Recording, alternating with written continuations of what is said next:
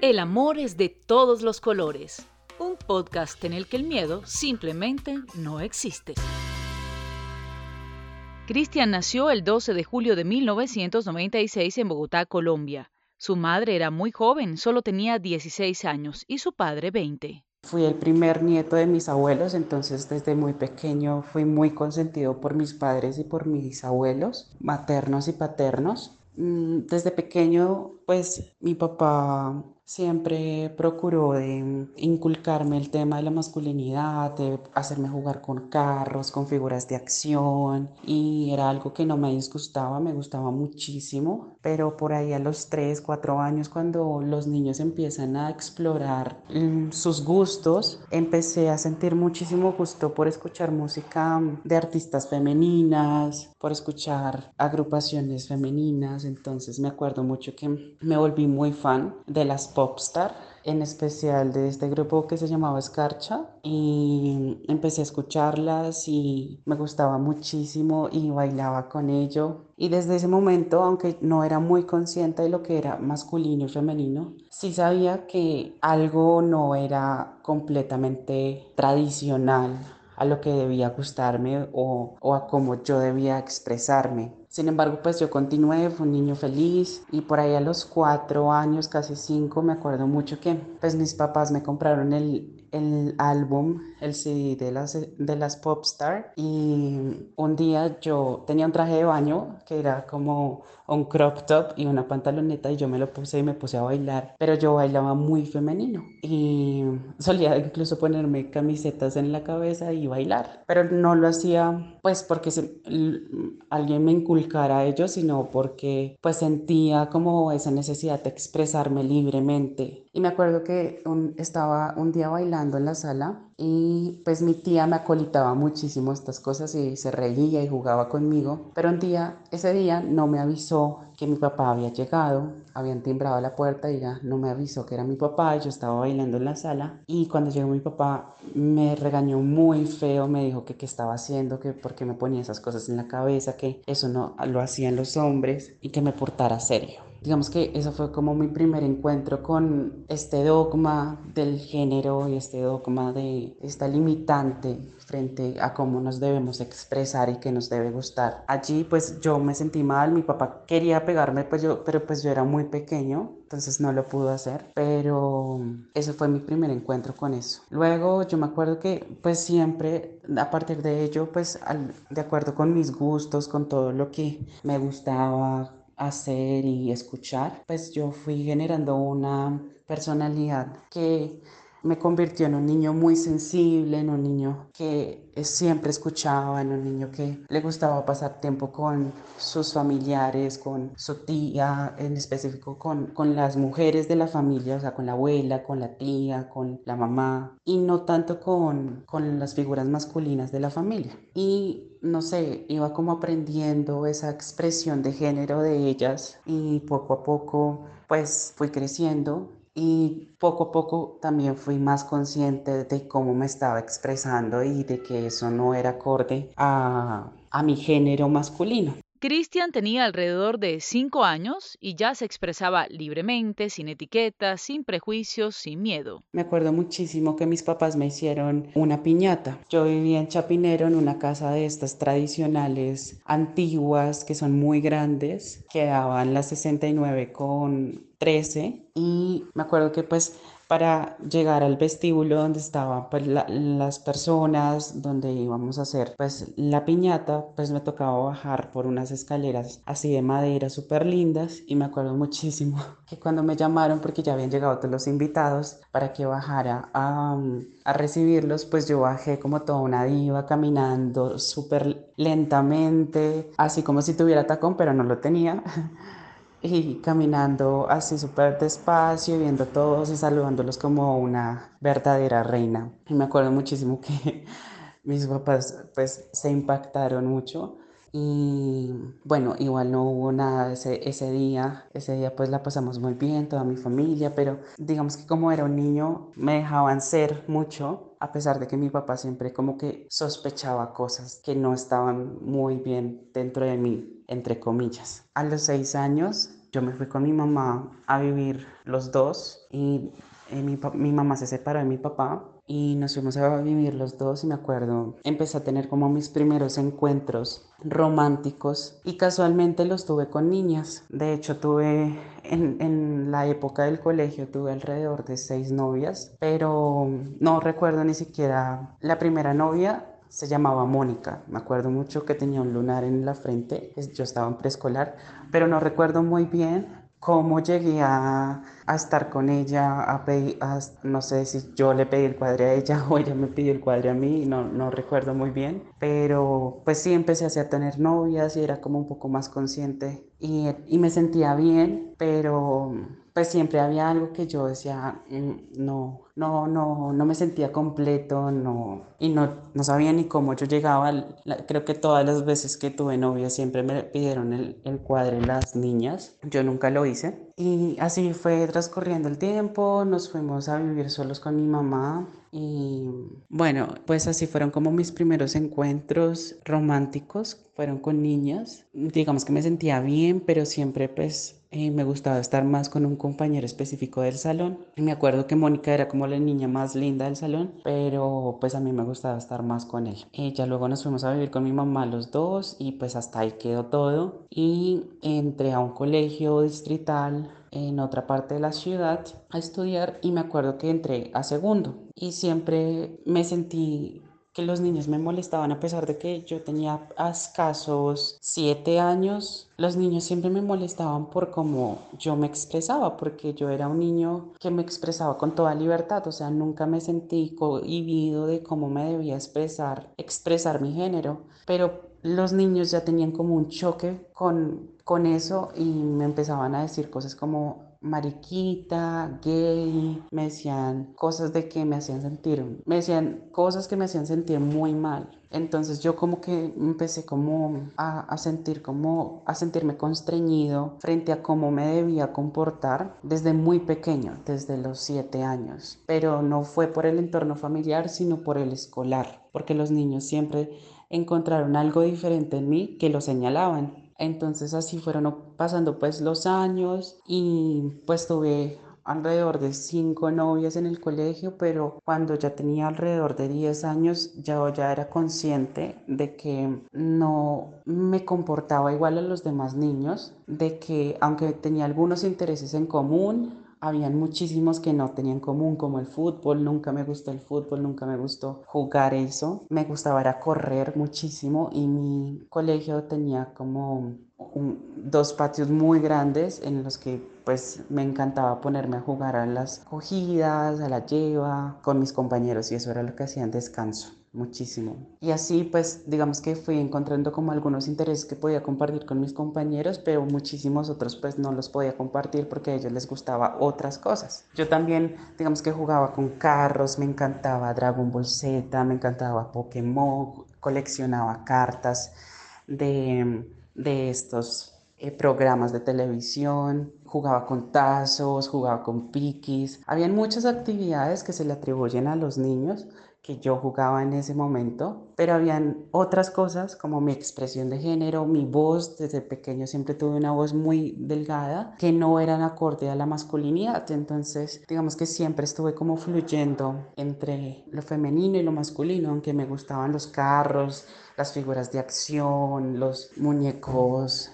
eh, como Dragon Ball o los muñecos así de acción. También me gustaban las cosas femeninas, entonces me acuerdo mucho, que de hecho ahorita lo están dando, me acuerdo mucho cuando empezaron a dar Pasión de Gavilanes, me enamoré por completo de esta novela, quería eh, tener el, el CD, mi mamá me lo compró y mm, cuando me lo compró yo era feliz, me encantaba ponerlo a todo volumen en mi casa y cantarlo con mi tía, mi tía siempre me acolitaba esas cosas, pasaba mucho tiempo con ella y... Mm, me encantaba cantar eso y, vestirme así un poco más femenino y moverme por la sala. Entonces, digamos que siempre como que habían cosas masculinas y cosas femeninas que me gustaban. Así fue creciendo entre lo masculino y lo femenino y los niños lo seguían molestando y le hacían mucho bullying. porque tenía una voz delgada, porque mm, era muy femenino, porque me la mantenía solo con niñas, solo tenía amigas, porque cuando hablaba de música pues solo hablaba de artistas femeninas y los programas que veía pues eran, a pesar de que como ya dije me gustaban eh, los programas de anime y cosas así más que se le atribuyen tradicionalmente a los hombres o a los niños, pues también me gustaban programas más femeninos, entonces veía Patito Feo, veía Rebelde y amaba estos programas porque eran musicales y desde muy pequeño siempre fui, me incliné mucho por la melomanía, mi, mi papá siempre me incluyó mucho el amor al cine, el amor a la música y el amor a la lectura. Esas siempre han sido mis tres pasiones y fueron desde entonces mis tres pasiones. Entonces pues los niños seguían haciéndome bullying, nada todavía muy grave, eh, todavía yo pues a pesar de que me decían cosas feas, pues podía resistirlo y tenía muchos amigos, siempre fui muy sociable. Y a pesar de estas cosas, pues los niños me querían, pero siento que los niños pues actuaban así porque no conocían que habían personas diferentes y que estaba bien ser diferente, porque pues también lo sentía muchas veces conflictuados en que me querían o les caía muy bien, pero esa parte era un problema para ellos porque no hacía parte de su normalidad. Mm, entonces en esos años, pues a pesar de que mi mamá estaba separada de mi papá, pues yo solía ir a visitar a mi papá y con él hacía como las típicas cosas de hombres, entonces íbamos y salíamos a ciclovías, a ejercicio, veíamos películas, em, yo lo acompañaba a, visitar a su nueva esposa em, y así. Y con mi mamá y, la, y mi tía y mis abuelas, pues ya hacía yo cosas más diferentes, eh, me podía expresar más libremente. Digamos que mi papá nunca, mm, yo sé que él siempre como que pensó cosas sobre pues como yo me comportaba, pero yo creo que pensaba que eran cosas que en cualquier momento iban a pasar y que en cualquier momento yo le iba a decir, pa, mire, tengo una novia y, y cosas así. Em, ya luego fui creciendo y em, empecé a, a, ya empieza la época de la exploración romántica y sexual. Entonces, em, recuerdo mucho que vivíamos en una casa donde yo tenía dos vecinos y yo salía a jugar con ellos. Y recuerdo que solíamos jugar mucho escondidas y, cuando solíamos escondernos, yo siempre me escondía con uno de ellos. Y cuando nos escondíamos, no sé, debajo de la cama o alguna cosa así, nos dábamos besos o nos tocábamos. Y esas fueron como mis primeras exploraciones sexuales cuando era niño, yo creo que tenía por ahí alrededor de 12, 13 años. Luego eh, mi mamá siempre ha sido muy católica y ella me, me hizo que entrara a la, a la, iglesia para que fuera acólito. Y cuando fui acólito, eh, pues conocí muchos niños y muchos de ellos eran eh, diversos como yo, y me sentía muy bien, pero pues ningún niño en esa época no, todavía no había la facilidad de estar fuera del closet como lo es ahora desde una edad temprana. Así que todos pues lo ocultábamos aunque se nos notara. Y también recuerdo mucho eh, momentos incómodos que viví en los que algunos padres, digamos que sí, explícitamente lo acosaban a uno. Acuerdo mucho que me acosó un padre mientras estuve allá, eso fue algo que nunca supo mi mamá. Una, una vez un padre llegó y hizo una misa, iba a reemplazar a, al padre, al párroco, entonces eh, pues llegó, hizo la misa y cuando se fue pues un saludo a todos los niños acólitos y me pidió a mí el número de teléfono. Yo, mi mamá siempre me había, en ese momento hasta ahora estaban saliendo los celulares yo me acuerdo que tenía, creo que el 1100 o, o un Motorola pequeñito. Me pidió mi número y el señor me empezó a llamar y fue una época muy fea porque me llamaba y me decía cosas como que yo le gustaba y cosas sexuales o románticas y y quería que lo visitara. Eso nunca pasó, obviamente, pero sí me sentí como muy acosado y eso pasó como en dos ocasiones más con dos padres. Entonces, bueno, esa fue como la parte fea de, de ser acólito, pero el resto pues era eh, momentos chéveres porque compartía con niños de mi edad y con niños de otras edades y jugábamos y compartíamos como ese gusto por ayudar en la iglesia.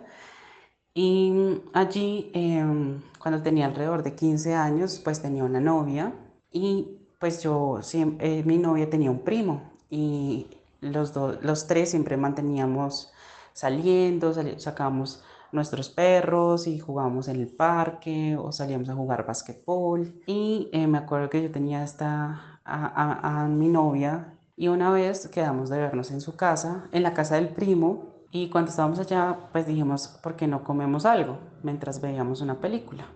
Entonces eh, yo le dije a ella que fuera a comprar algo de comer y ella pues no quería ir sola, pero pues yo no quería ir y, y pues el primo tampoco quería ir, entonces pues resultó yendo eh, sola. Nosotros con el primo pues siempre habíamos tenido como una tensión, como que peleábamos, pero como que queríamos estar juntos o nos queríamos ver. Entonces cuando ya se fue, pues nosotros em, nos, nos acercamos y esa fue como mi, primera, mi primer beso. Nos dimos un beso y yo tuve inmediatamente una erección y, y fue pues como mi primera experiencia. Del bullying en el colegio al acoso del padre hasta su primera experiencia con el primo de su novia. En fin, esta historia tiene muchos capítulos. Ya después pues fingimos con, con el primo de mi novia que íbamos a ser novios, pero pues mi novia no lo vio mal porque supuestamente era un juego, era eh, un chiste, pero entonces poco a poco fueron avanzando las cosas hasta que yo la dejé a ella y traté de tener algo con él. Y esa fue como mi primera experiencia romántica con un niño. Y a partir de allí pues empezó toda la tribulación interna en la cual pues tú tienes que enfrentarte con algo que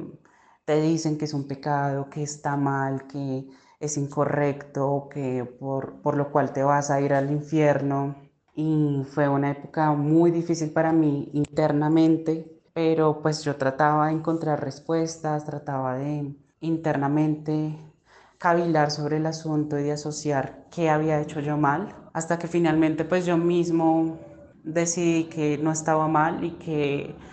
pues los pecados, como yo estaba mucho en la iglesia, yo sabía muchas cosas referente pues a la Biblia, referente a esto, y yo sabía que los pecados eran muchas veces decisiones y yo dije, allí encontré mi respuesta, porque dije, bueno, los pecados son decisiones, pero yo este gusto nunca lo decidí, siempre ha estado en mí. Y a partir de allí pues empecé como esta época de aceptación conmigo mismo, de, intentar aprender y, de qué era lo que yo era y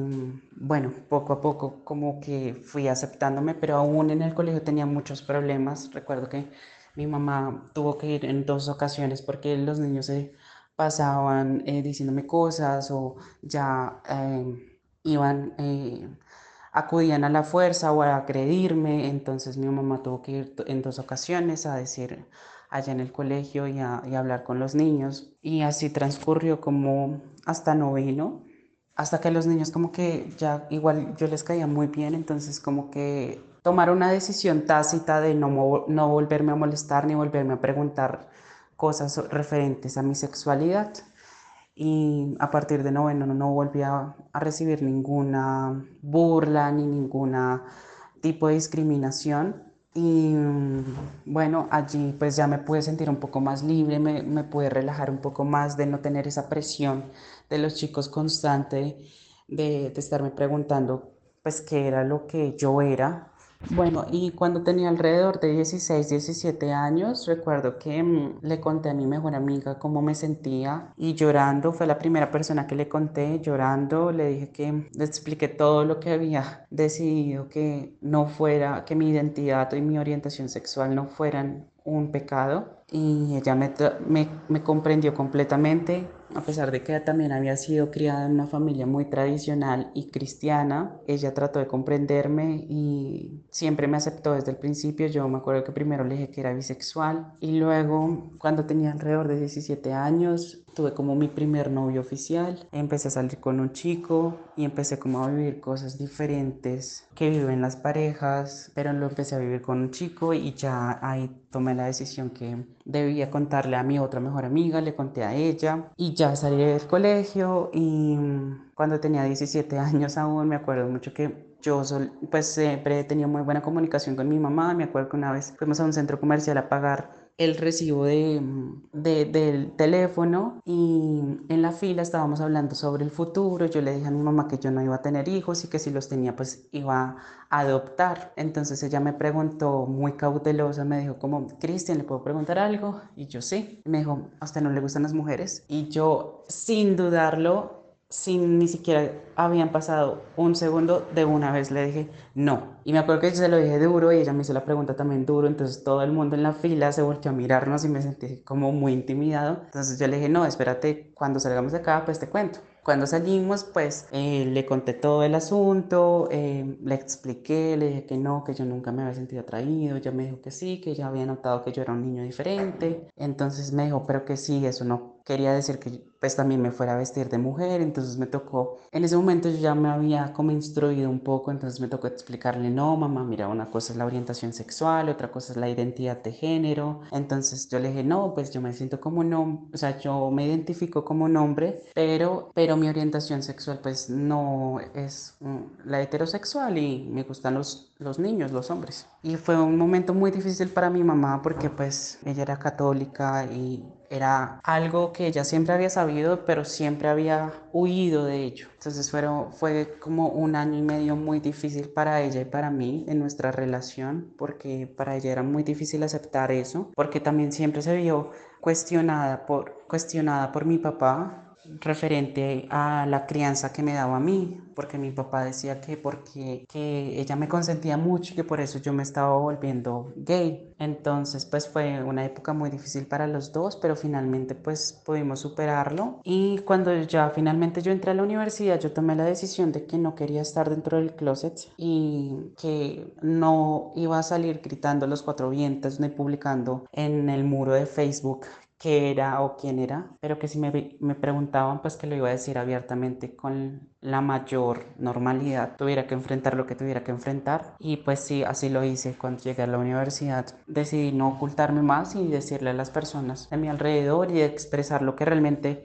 sentía dentro de mí, porque siempre había estado oculto, nunca me había podido como comunicar y decir realmente lo que sentía, lo que pensaba y finalmente cuando estuve en la universidad lo hice. Ya en la universidad conocí personas también maravillosas que desde el principio me aceptaron, que me hacían preguntas sobre el tema de la sexualidad, porque no, en ese momento pues no era tan abierto o el activismo mm, no era tan normal, tan tradicional. Hasta ahora como que estaba empezando todo este movimiento de visibilidad y de aceptación y de encontrar referentes que no fueran ridiculizados en la televisión o en la música. Entonces allí encontré aceptación en la universidad y pude pasar toda mi universidad tranquilo como al tercer año me encontré con unos chicos que desde entonces son mis amigos, que ellos hicieron el primer grupo de diversidad sexual en una universidad tradicionalmente arraigada por el catolicismo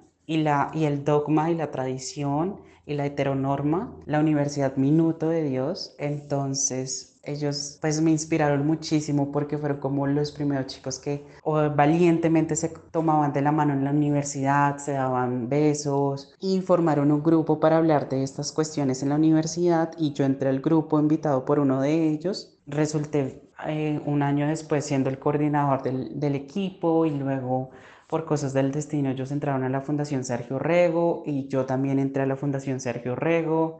Cristian finalmente decidió seguir el camino del activismo y encontrar a grandes referentes. De verme inspirado por una mamá como Alba Reyes, que había luchado y que sigue luchando por la discriminación. Entonces me di realmente cuenta de la importancia de, de estar fuera del closet, de eh, ayudar a los demás chicos que como yo vivieron tantos años en silencio, que sufrieron en silencio,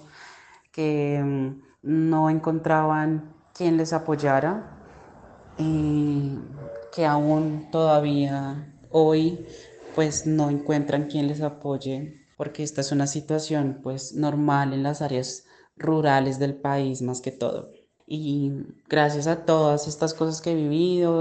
gracias a mis amigos, a la Fundación Sergio Rego, a, a mis padres, a mi mamá,